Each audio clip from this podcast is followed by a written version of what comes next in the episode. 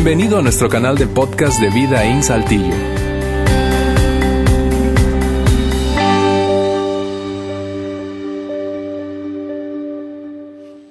Bien, gracias por acompañarnos nuevamente. Bienvenidas y bienvenidos todos a esta segunda parte de la serie David. La semana pasada, hace exactamente ocho días, comenzamos una nueva serie de temas que gira, a diferencia de otros, eh, otros, eh, otras series que hemos realizado aquí en Vidaín, gira alrededor en este caso de un personaje específico llamado David, un personaje de la Biblia, particularmente del Antiguo Testamento, y que forma parte de la historia real, real, reconocida como real, del antiguo Israel. David, quien, eh, tú sabes, protagonizó esa lucha que sigue siendo épica y, la usamos como ilustración para un montón de cosas, ¿verdad? Aunque no hayamos leído necesariamente la historia de cómo ocurrió, pero esa lucha entre él como un muchacho adolescente contra un gigante llamado Goliat, David y Goliat. De ese David hablamos. De, de, hecho, la semana pasada nos referimos bastante a ese episodio que catapultó la popularidad y la fama de David hasta el techo, hasta la cima, ¿verdad? Eh, y hoy vamos a hablar de otra parte de la vida de David, una parte fascinante, honestamente es una historia súper dramática, la que quiero narrar hoy, eh, que forma parte, te repito, de la historia de este gran personaje que después de ese acontecimiento de luchar y vencer al gigante Goliat, ese filisteo, ese paladín filisteo, llegó a convertirse en rey de Israel algunos años después de eso y es, es sigue siendo una referencia como máxima cuando se trata de liderazgo, particularmente hablando de toda la historia del Israel antiguo. Es, es, el rey más prominente que Israel ha tenido, honestamente, así reconocido. Pero antes de saltar a esa parte de la historia que quiero contarte hoy, diferente a la de la semana pasada, de la lucha contra Goliat, eh, eh, déjame echar un fundamento, un fundamento que creo que es una frase que nos va a mantener enfocados a lo largo de toda esta conversación, de este mensaje, y que encierra es, eh, tres elementos que, la historia de David que seguramente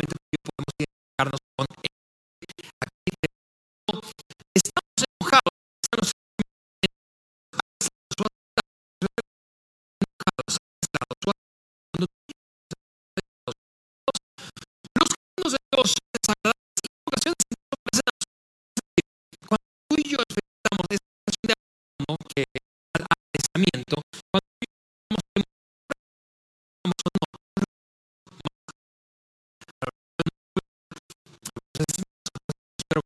temores, algunas cosas manifiestos, algunos identificables. No,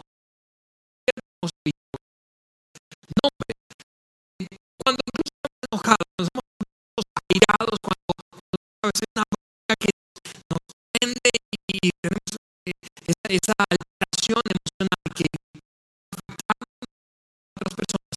Pero cuando alguna de estas tres cosas, tres, de estas cosas, los estados emocionales, que la invitación de Dios, los caminos de Dios, las formas de Dios, las maneras de Dios, los de Dios, agradables y hasta incluso en ocasiones absurdos.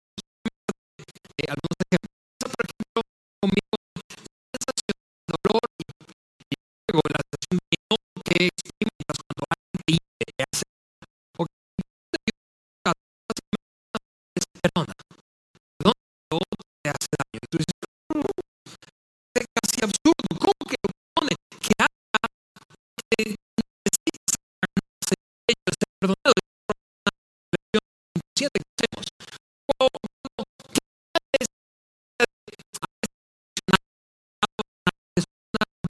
Relación Y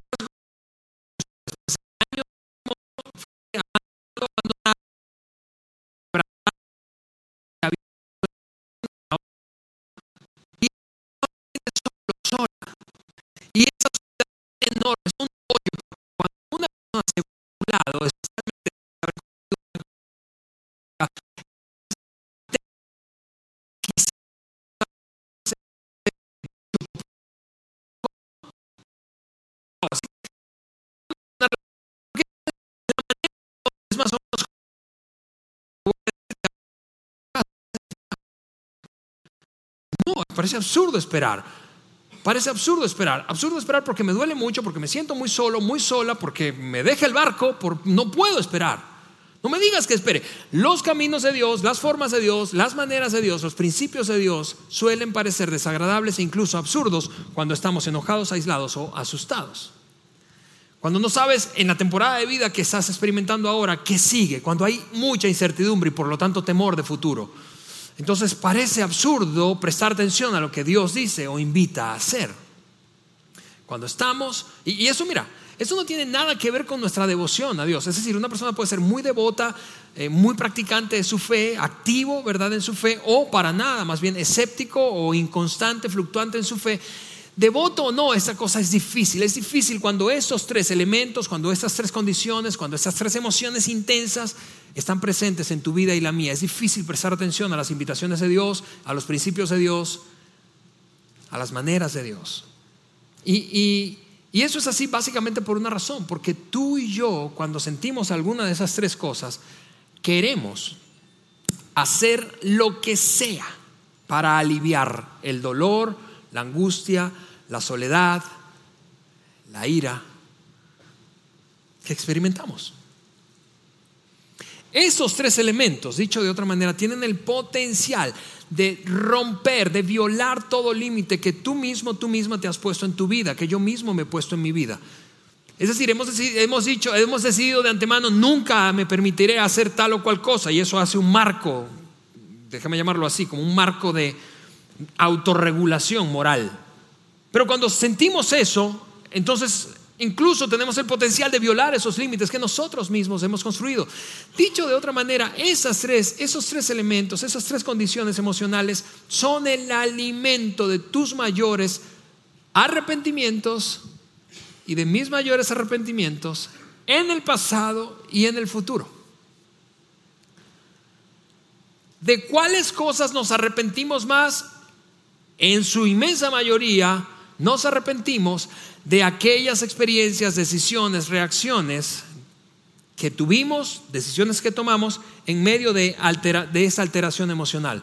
Estando enojados dijimos algo que no, luego cuando nos enfriamos pensamos, no debía haber eh, dicho eso, no debía haber ido a ese lugar, no debía haberme enrumbado en esa otra relación, no debía haber hecho eso. Nuestros mayores arrepentimientos están alimentados por esos tres asuntos. Y, ese es el asunto, ese es el punto.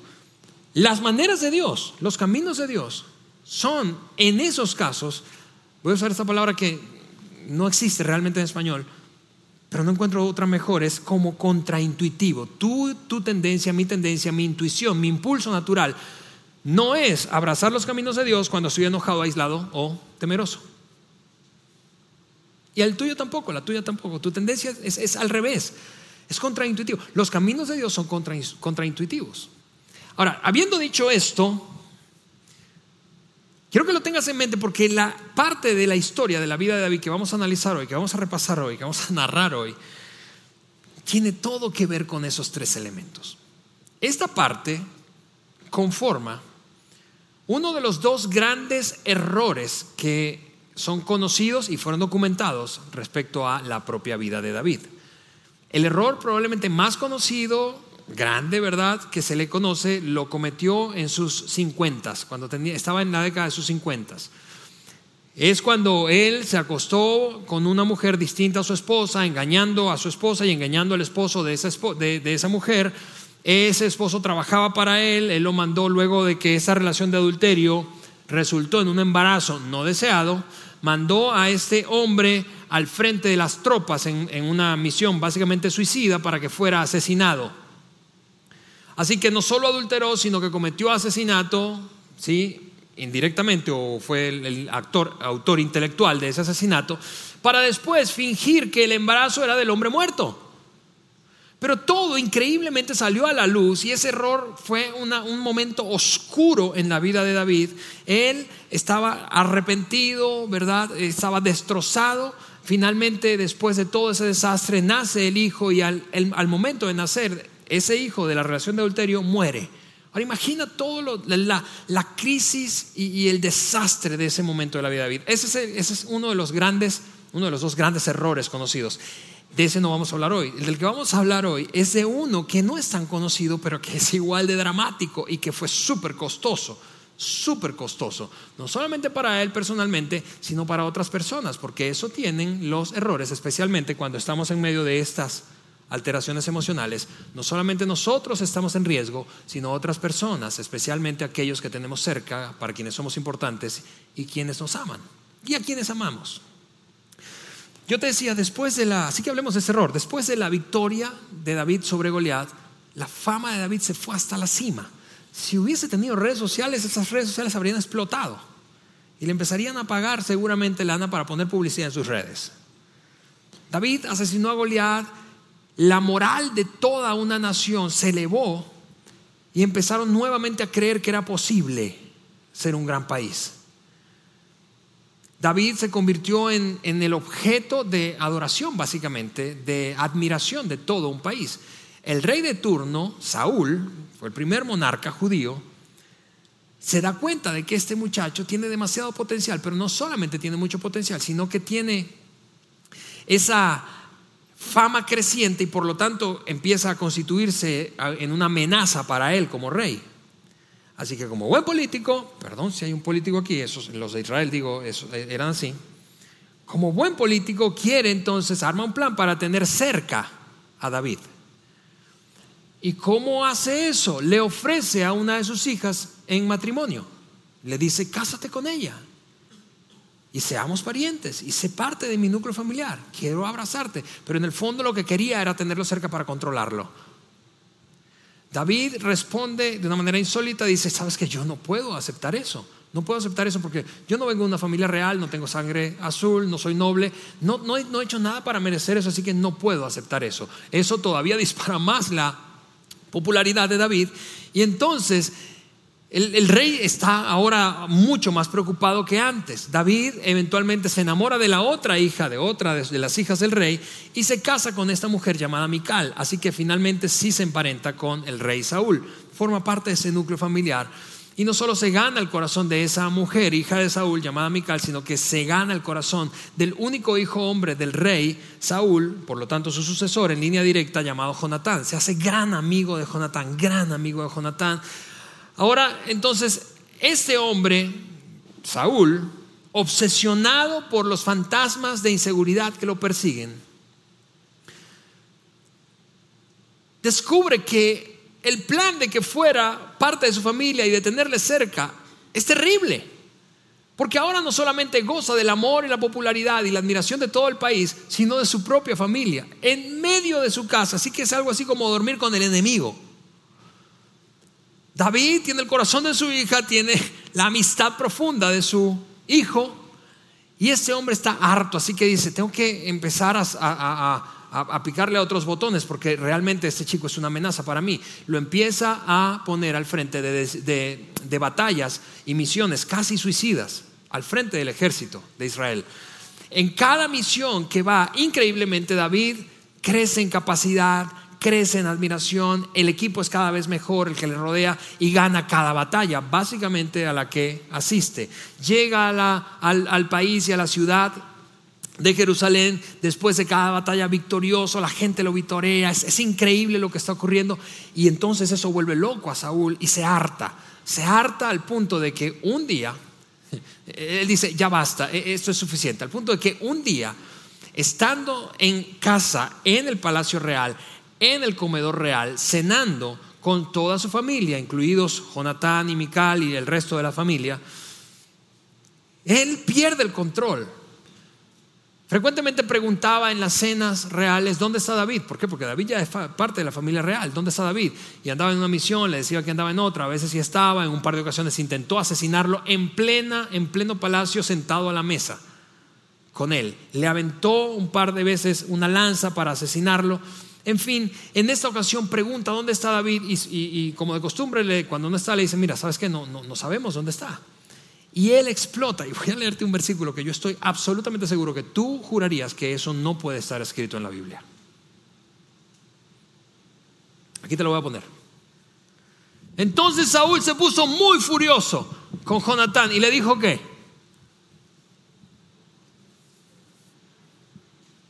órale, ese lenguaje, eso está durísimo, fuertísimo. Para quienes nos escuchan en el podcast, el primer libro de Samuel, capítulo 20, versículo 30. Saúl le gritó a su hijo, tú estúpido hijo de prostituta. Honestamente yo espero que al menos la mamá de Saúl, no, de Jonatán, perdón, no, hubiese estado en esa cena. Habría sido terrible.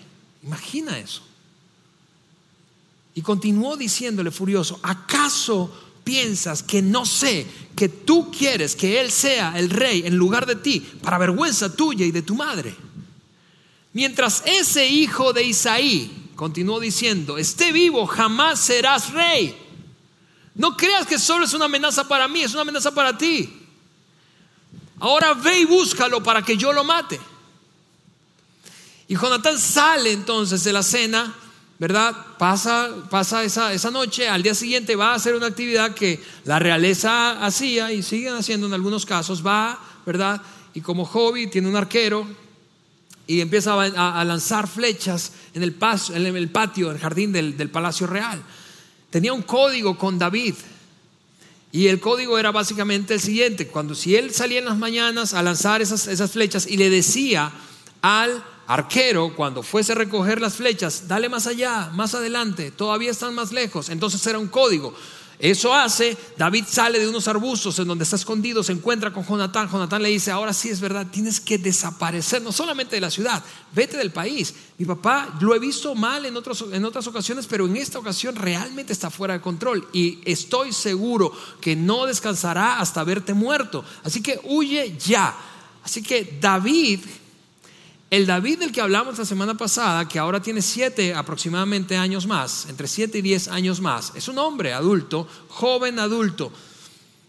Después de hacer la hazaña que marcó la historia de ese momento del pueblo judío y de enfrentar a ese hombre contra y contra todo pronóstico vencer a Goliat, básicamente debido a su alto nivel de confianza en Dios, ahora está frente a esta combinación de tres emociones de las que te he dicho. Se siente aislado, temeroso y airado. ¿Airado por qué? Porque ¿cómo puede este hombre, después de que le salvé el pellejo a él, a su familia y por lo tanto al país, tratarme de la manera en que me está tratando? Temeroso porque evidentemente se da cuenta contra quién está, está, peleando. Ese hombre es el más poderoso financieramente, políticamente, tiene espías, informantes en todos los rincones del país. Y entonces no sabe en quién puede confiar y eso le produce un gran temor. No solamente eso, ahora piensa en la propia esposa. Porque si ese hombre es tan perverso, tan maniático como aparentemente lo es, Mical, su propia esposa, y eventualmente los hijos de David correrían peligro a manos del abuelo. Él tiene miedo y se siente abandonado. Está absolutamente solo. Nunca David andaba solo. Entonces entra en un momento de pánico y como que se activa un modo, el modo de supervivencia y decide hacer lo que tú y yo nos vemos tentados, tentados a hacer cuando sentimos aislamiento, temor e ira. ¿Qué es eso de lo que nos vemos tentados a hacer? Tomar el asunto en nuestras manos y no incluir a Dios en este momento de nuestra vida. ¿Por qué? Porque nos sentimos abandonados, incluso por Dios. Porque no se supone que si nosotros confiamos en Dios deberíamos estar sufriendo o padeciendo una situación como esa. No se supone que debieron abandonarme cuando no, esas personas específicamente debían estar a mi lado. No se supone que debían hacerme daño como lo están haciendo. Así que ¿dónde estás Dios? Esa es la historia de nuestra vida en algunos momentos. Probablemente incluso ese sea el momento que estás viviendo. Y sientes ira, sientes enojo y sientes temor al mismo tiempo, porque no sabes, especialmente si estás frente a un momento de incertidumbre futura, no sabes qué va a pasar. Y como en el caso de David, en nuestro caso hay gente alrededor observándonos y preguntándose, ¿qué va a hacer? ¿Qué va a hacer? ¿Qué hará? ¿Cómo responderá? A la situación? ¿Cómo tratará a su ofensor? ¿Qué decisión tomará? ¿Qué hará con el dinero? ¿Qué decisiones financieras tomará? ¿Se endeudará más? ¿No se endeudará más? ¿Por qué es esto? ¿Por qué es que nos vemos impulsados? Porque estamos en pánico y, es difícil reconocerlo. Y hacemos en medio de un comportamiento caracterizado por el pánico cosas que no haríamos antes, tonterías. Así que David, después de esa conversación con Jonatán, huye y huye a una ciudad pequeña en donde estaba el arca del pacto, ¿sí? el símbolo de la adoración, el epicentro de la adoración judía, donde estaban allí selladas en ese cofre las dos tablas de los diez mandamientos, la vara de Aarón que había florecido milagrosamente, cuidadas, salvaguardadas por los sacerdotes judíos. Y uno de ellos era el jefe de los sacerdotes ese cofre estaba guardado, custodiado en una ciudad llamada Nob. Así que David se fue a la ciudad de Nob para ver al sacerdote Ahimelech. Él era el líder de todos los sacerdotes, un total de más o menos 80, 85 sacerdotes. ¿Por qué el arca estaba en Nob? Probablemente, por mera curiosidad, pregunta si no en Jerusalén, porque Jerusalén no era la capital de Israel todavía. Así que el centro de adoración el centro de adoración, el arca con el tabernáculo, esa gran carpa alrededor del arca, era trasladada como nómada de una ciudad a otra según la ciudad que se considerara en ese momento más segura, porque era especialmente importante para la estima, la identidad nacional de Israel. Así que va hasta allá. Y cuando llega allá solo, recuerda, está aislado, con temor, enojado cuando llega allá a Imelec, lo recibe. Y cuando lo recibe se pone a temblar del miedo y dice, a ver, ¿por qué estás solo? Porque cada vez que tú vienes acá yo escucho a miles de soldados contigo. Es raro, algo está pasando, cuéntame, ¿debo preocuparme por algo? Porque nadie, ¿por qué nadie te acompaña? Y entonces David, aquí es donde la cosa se pone dramática, tomando la, el asunto en sus manos porque cuando estamos experimentando esos tres asuntos, te, repito, esas tres condiciones emocionales, aislamiento, temor o ira, enojo, los caminos de Dios parecen absurdos. Así que él decide olvidar y asume que Dios no está con él. Y miente, le miente a Imelec.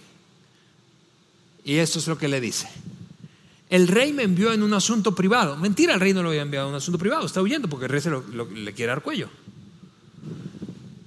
Me pidió que no le contara a nadie por qué estoy aquí. De hecho, le dije a mis hombres, mentira, anda solo, le dije a mis hombres dónde buscarme después. Esa mentira, amigos, esta, esta pequeña, aparente pequeña mentira, sería extraordinariamente costosa en este episodio de la vida de David. No solo para él, sino para otras personas, especialmente para Imelec y para su familia. Porque si a ti te gusta un poquito, si te te gustan un poquito las películas de, tú sabes, del medioevo y así épicas, seguro tú has notado que todo era como una suerte de traiciones. Así que podrás seguramente conmigo anticipar que el rey se va a enterar de que Ahimelech, de que David fue donde Ahimelech. Y que dependiendo del comportamiento de Ahimelech, el rey iba a tratar a Ahimelech y a su familia. Así que David le miente. Y escucha, lo más increíble, lo más increíble, cuando digo es que es costosa esta mentira, es que lo más increíble es que Ahimelech sale del tabernáculo, vive ahí. Allí David sabe ahí adentro del tabernáculo está hablando con el líder principal, el líder espiritual principal de toda la nación. Dentro del tabernáculo, detrás de Ahimelech, está el arca del pacto, donde están los diez mandamientos, los diez mandamientos originales. Él acaba de violar el quinto mandamiento, que por supuesto tú sabes cuál es. No mentirás.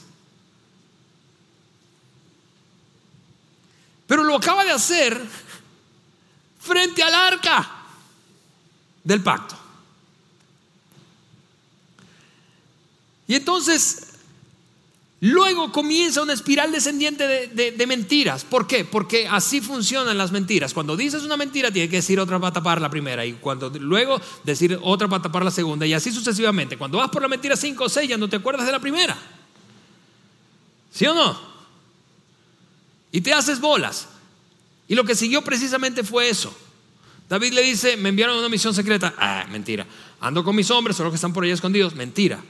Luego entonces él dice, ¿qué tienes por ahí de comer? ¿Hay algo que tengas para darme de comer? Cinco panes o cualquier otra cosa. Él dice, él, Ahimelech le dice, ¿sabes que yo no tengo comida común aquí? Lo que tengo es el pan sagrado. ¿Qué es el pan sagrado? El pan sagrado era una expresión en aquel tiempo antiguo, del antiguo Israel, una expresión de adoración que consistía básicamente en preparar varias tortas de pan sin levadura, llevarlas al altar, ponerlas ahí toda una noche como expresión de agradecimiento, de adoración a Dios, al día siguiente regresar, porque Dios no se comía, Dios no se comía el pan, ¿verdad? Agarraban el pan y ahora ese pan serviría de alimento para la casa de los sacerdotes. Y él dice, mira, tengo pan sagrado, pero tú sabes cómo es la cosa con el pan sagrado. El pan sagrado, para comer de este pan, deben estar limpios ceremonialmente. Entre otras cosas, no deben haber tenido relaciones sexuales. Tus hombres, que los tienes por ahí escondidos, según tú me dices, recientemente. Porque debe ser puro el que come este pan. Y él le dice, dame ese pan. Como no había otro pan, otro alimento, perdón, disponible, el sacerdote le dio el pan sagrado. Y David le dijo, dámelo. David le preguntó por otra parte, y aquí la cosa se vuelve loca, ¿tienes una lanza o una espada? Era, mira esta, esta, este, esta espiral de mentiras. El asunto del rey era tan urgente que ni siquiera me dio tiempo de tomar un arma. Ahora, yo quiero que te pongas en los zapatos de Ahimelech por un momento. A ver, este es el tipo más famoso del país. Literalmente. Llega solo. Ya eso es raro. Está como despeinado, maloliente, como que no se ha bañado recientemente, solo. Dice que lo enviaron a una misión secreta. Ni siquiera tiene un arma. ¿Cómo? Estás en una misión y no tienes un arma. Ese momento que voy a mostrarte ahora es, es, es un momento que, en el que David debió abrir los ojos y que yo creo que la inmensa mayoría de nosotros ha tenido momentos como este en donde va en una dirección equivocada porque decidió tomar el asunto entre sus manos, la va a regar, la va a regar, pero hay como señales, déjame llamarlas así, como señales de que no deberíamos hacer eso. Ese es el momento de llamado de atención de David para que abriera los ojos y no fue capaz de hacerlo. Voy a leértelo. Cuando le pide la espada, Ahimelech le dice, ¿sabes qué? Yo solo tengo una espada. ¿Cuál? La de Goliat el hombre que tú mataste hace algunos años en el valle de Ela. Y repasemos el significado de esa espada. Cuando David mató a Goliat, ese gigante, el paladín filisteo, él toma la espada, lo decapita con la, la espada de Goliat, lo decapita después de derribarlo con la propia espada de Goliat y se queda con la espada como souvenir. Lo mismo habrías hecho tú y yo. Es un evento demasiado trascendental para su propia vida y para la nación, como para no quedárselo. Es, un tesoro. Pero luego él va con un sacerdote y le, le entrega la espada y le dice, ¿sabes qué? Yo quiero que tú tengas esa espada aquí en el tabernáculo, porque será para nosotros un recordatorio de que no fui yo el que salvó a Israel, fue nuestro Dios. Fue nuestra confianza en Dios la que hizo posible que algo insólito ocurriera. Así que imagina cuando ese hombre le dice que lo que tiene es la espada de Goliat, toda la cantidad de recuerdos que se agolparon en la mente de David. Y así que David le dijo, tráeme esa espada. Y, yo no sé si en ese momento tú te preguntas como yo, pero ¿qué pasó con esa versión de David? ¿Qué, qué? Con esa versión de David que se paró un día, que se paró un día frente a aquel gigante y le dijo más o menos este speech. Tú vienes a mí con espada, lanza y jabalina, pero yo estoy aquí en el nombre de el Dios de Israel, el Dios de los ejércitos de Israel. Hoy yo te voy a matar y te voy a cortar la cabeza con tu propia espada y voy a entregar a las aves de los cielos y a las bestias del campo tu propio cuerpo para que se lo devoren. Y todo el mundo de esa manera sabrá que aquí hay un Dios. Ese diálogo mostró a un David extraordinariamente confiado en su Padre Celestial, tanto como para correr hacia enfrentar sus temores más grandes en vez de huir de ellos, tanto como para para pararse firme cuando todo el mundo estaba derrotado, tanto como para ir contra todo pronóstico diciendo, ¿sabes qué? Yo no sé si el mundo se viene abajo, pero Dios va a hacer algo. ¿Dónde está esa versión de David? ¿Dónde en este momento está esa versión de David después de que empieza a experimentar aislamiento, temor, ira, huye, ¿verdad? Y empieza a mentir y a hacer locuras. ¿Dónde está esa versión de David? La respuesta es esta. El miedo, la ira y el aislamiento lo empujaron a considerar las, maneras de Dios, las formas de Dios, como casi absurdas, como irrelevantes. Y empezó, ¿por qué? Porque estos tres, voy a decirlo de esta manera, estos tres, pensando en la historia del propio David, eran como otros gigantes. Él había superado un gigante en su vida en el pasado, pero aquí tenía tres gigantes ante, los que estaba sucumbiendo. ¿Por qué? Porque esos gigantes tienen el potencial, el potencial de destruir tu vida presente y tu vida futura. Cuando tú y yo tomamos decisiones en medio de temores, en medio de nuestro enojo, en medio de nuestro aislamiento, es el momento en donde podemos acabar con el futuro que tanto soñamos. y vamos, Tristemente, algunos de nosotros hemos experimentado eso en carne propia. Que en medio del dolor, en medio del miedo, la ira, el enojo, la soledad y el aislamiento, tomamos decisiones porque decidimos tomar el asunto en nuestras manos, haciendo a un lado a Dios y sus formas y sus principios, y luego nos dimos cuenta que el resultado fue desastroso. Regresa a la historia conmigo, solo tengo la espada de Goliat, a quien tú mataste en el valle de Ela, está envuelta en una tela detrás del efod, que era una vestidura sacerdotal. Tómala si quieres, porque es la única que tengo. Y él dijo, esa es la buena, dámela. Y de nuevo, mm, piensa el significado de esa espada. Es David. No estamos hablando de alguien que escuchó la historia, es David. Cuando la tuvo en las manos, ¿qué sentiría? Y eso describe lo que ocurre cuando tú y yo tomamos el asunto en nuestras manos y hacemos a un lado a Dios. Tomamos un arma defectuosa, damos una respuesta defectuosa y el resultado es desastroso. ¿Por qué?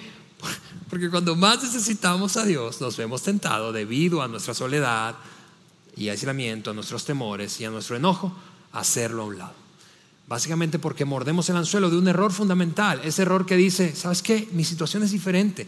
Tú no entiendes, tú no entiendes, mi situación es diferente. Y yo quiero decirte eso, tú eres una persona diferente, eres una persona única, pero tu situación no es diferente. Tu situación está pavimentada por millones de personas que han experimentado exactamente lo mismo que tú. Tú eres único, tú eres única, tú eres diferente, pero tu situación no es diferente. Y cuando todo está bien, es muy fácil confiar en Dios, ¿no es cierto?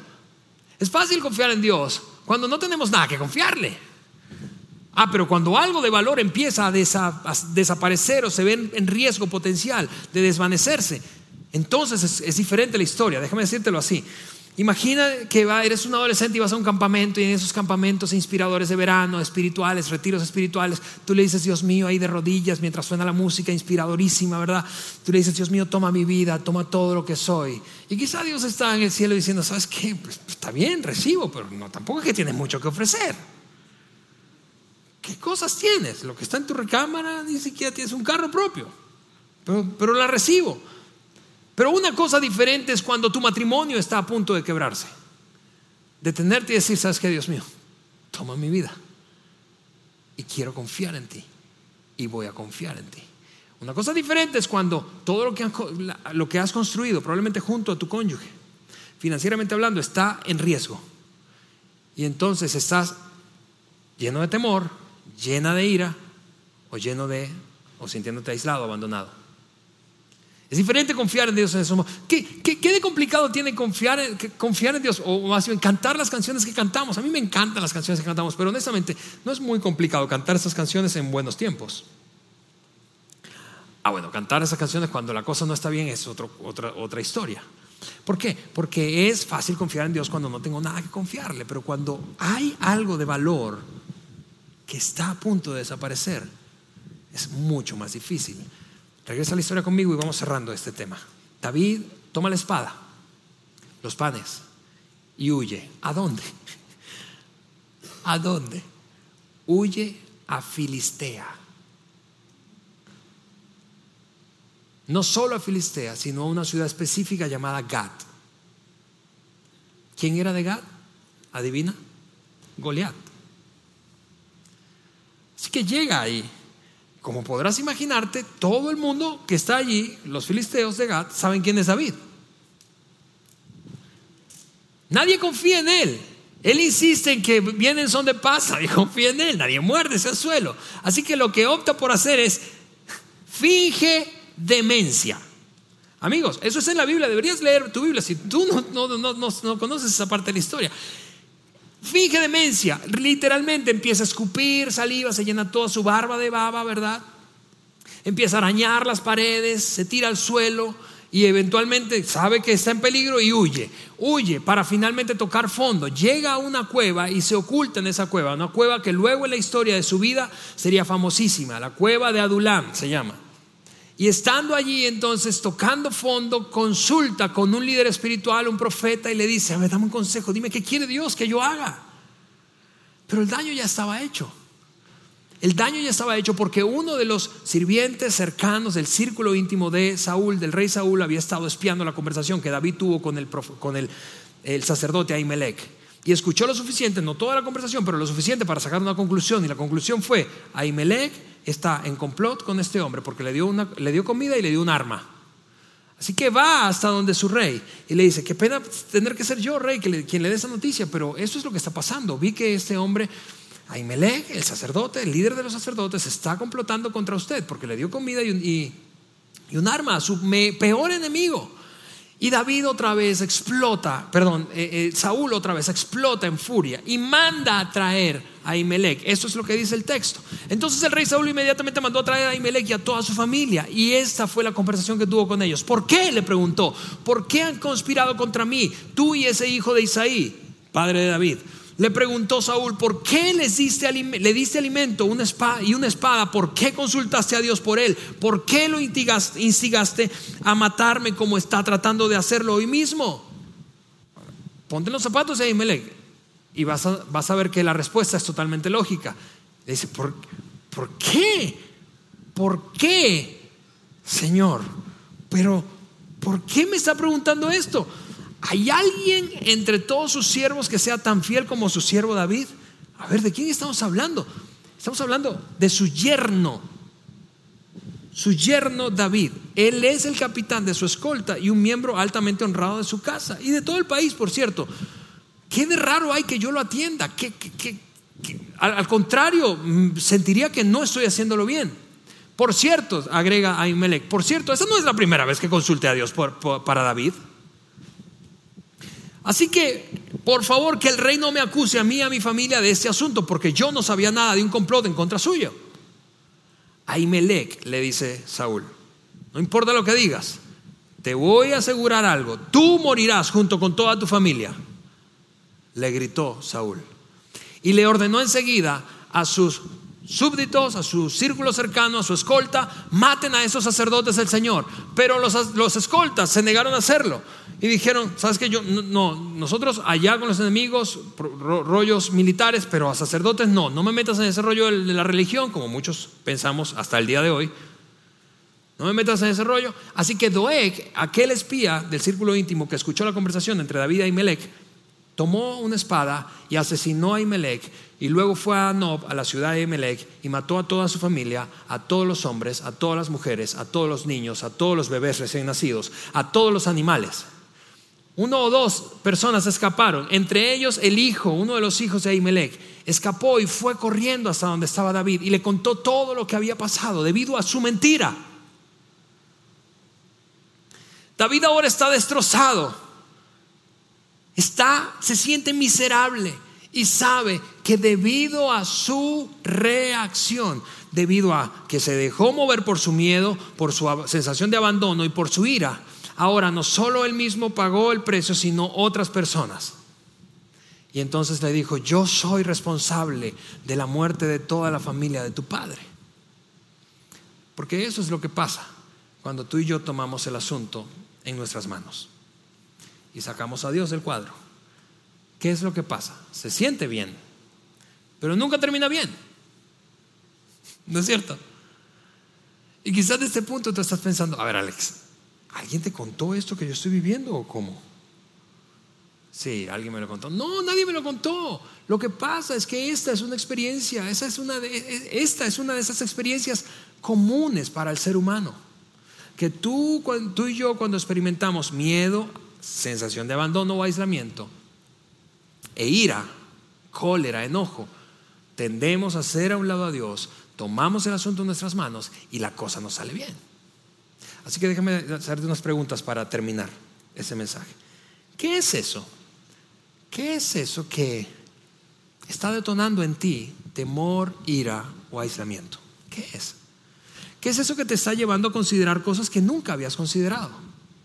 Hacer, regresar a un hábito malo que tenías y que habías abandonado y te tomó tiempo, esfuerzo, años. O déjame plantear otra pregunta. ¿Quién es esa persona que te produce temor, ira o aislamiento? Que te está llevando a considerar cosas que nunca antes habías considerado. ¿A quién? ¿A quién? ¿A quién además de a ti mismo, de a ti misma?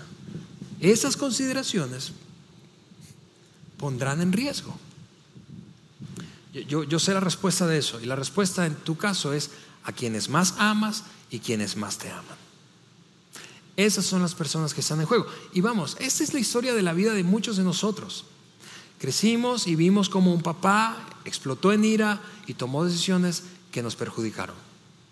Crecimos como viendo como la depresión de una mamá se salió de control y hoy seguimos arrastrando las consecuencias de aquello.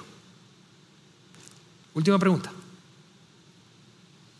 ¿Qué consejo le darías a alguien si ese alguien fueras tú en esa situación que tú estás viviendo. Porque esta es una de esas cosas muy difíciles de verlas al espejo. Es fácil ver a otro amigo y uno que está metido en un rollo y está lleno de ira, aislamiento, temores y está tomando decisiones que no lo enrumban, no lo están encaminando en la dirección correcta y tú estás hacia afuera pensando, no hagas eso, vas a complicar más las cosas. Pero es casi, es virtualmente imposible notarlo cuando se trata de tu propia vida. Así que haz ese esfuerzo. ¿Qué ¿qué consejo le darías? Haz ese ejercicio, le darías a una persona que estuviera viviendo la misma situación que tú estás viviendo. Esa persona eres tú.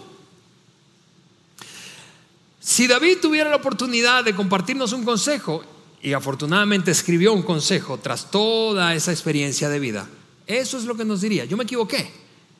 Yo, David, me equivoqué. ¿Por qué? Porque el Señor es un refugio. Yo pensé que me había abandonado. El Señor es un refugio para los oprimidos, un lugar seguro para los tiempos difíciles.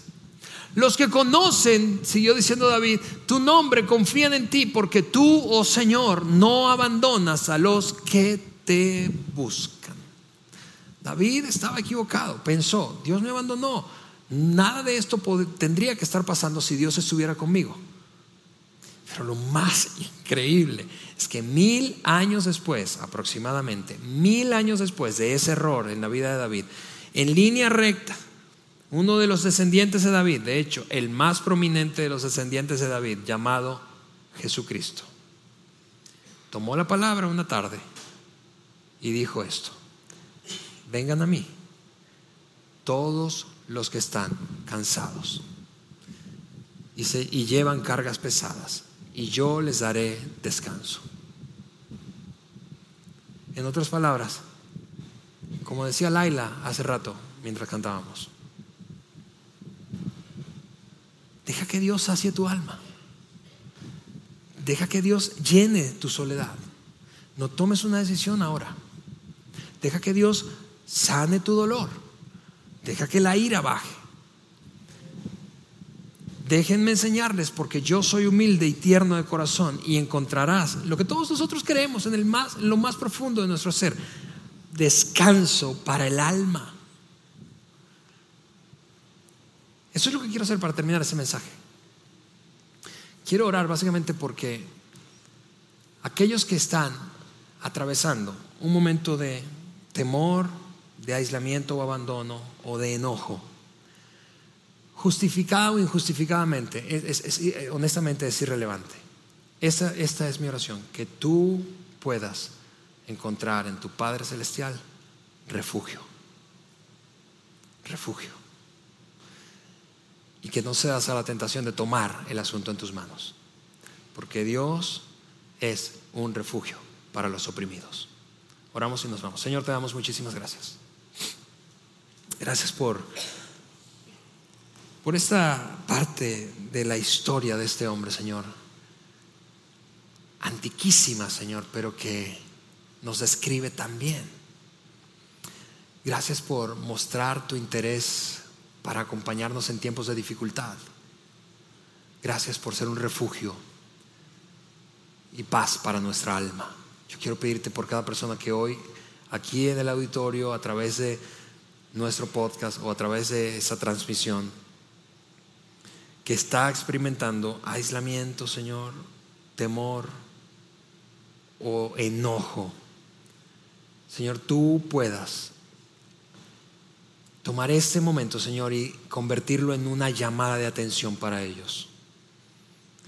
De tal manera que encuentren refugio en ti y no den rienda suelta a sus emociones. En el nombre de Jesús. Amén. Gracias por haber escuchado este podcast de Vida en Saltillo. Si deseas escuchar estos mensajes en vivo, te invitamos a que nos acompañes todos los domingos a nuestro auditorio. Para más información sobre nuestra ubicación y horarios, entra a vidainslt.org o síguenos en nuestras redes sociales como Facebook, Twitter e Instagram. Nos vemos la próxima semana.